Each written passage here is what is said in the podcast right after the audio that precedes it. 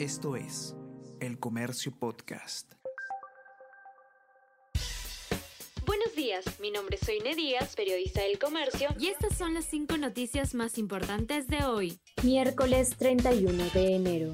Testigo de Fiscalía detalla entrega de presuntas coimas a Vizcarra. Declarante reveló que ex jefe de Provías, descentralizado, Carlos Revilla, llevó dinero en maletines y tuvo para planos a Palacio. Se investiga licitación de tres proyectos por 273 millones de soles. En el operativo se detuvo a Revilla, otros exfuncionarios de la entidad y un empresario que integrarían red enquistada en el MTC para adjudicar contratos fraudulentos. Exmandatario sería el cabecilla.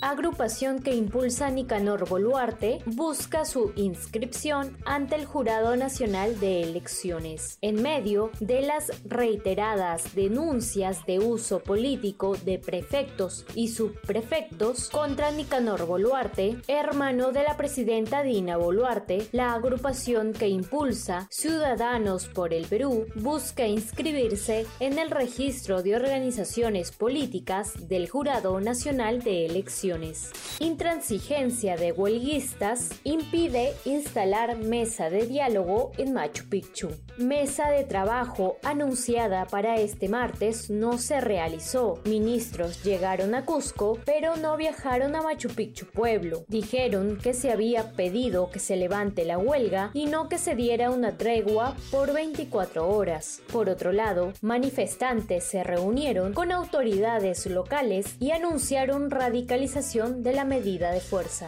Sergio Tarache llegó a Lima tras ser extraditado desde Colombia para responder por el feminicidio de Caterín Gómez. Sergio Tarache Parra, sujeto de nacionalidad venezolana, que asesinó a la joven Caterín Gómez en marzo del 2023 en Lima, fue extraditado ayer al Perú desde Colombia tras ser detenido hace 10 meses. El avión que trasladó al extranjero llegó a Lima a las 9 y 18 de la noche a la sede de la Dirección de la Policía Aérea. Su arribo se dio bajo fuertes medidas de seguridad. Delegación de Hamas viaja a Egipto para abordar detalles de posible tregua según fuentes. Una delegación de la oficina política del grupo islamista Hamas acudirá el miércoles a El Cairo para abordar los detalles de la duración de una posible tregua y del intercambio de prisioneros palestinos por rehenes en la franja de Gaza, informaron a EFE fuentes conocedoras de las conversaciones. El Comercio Podcast.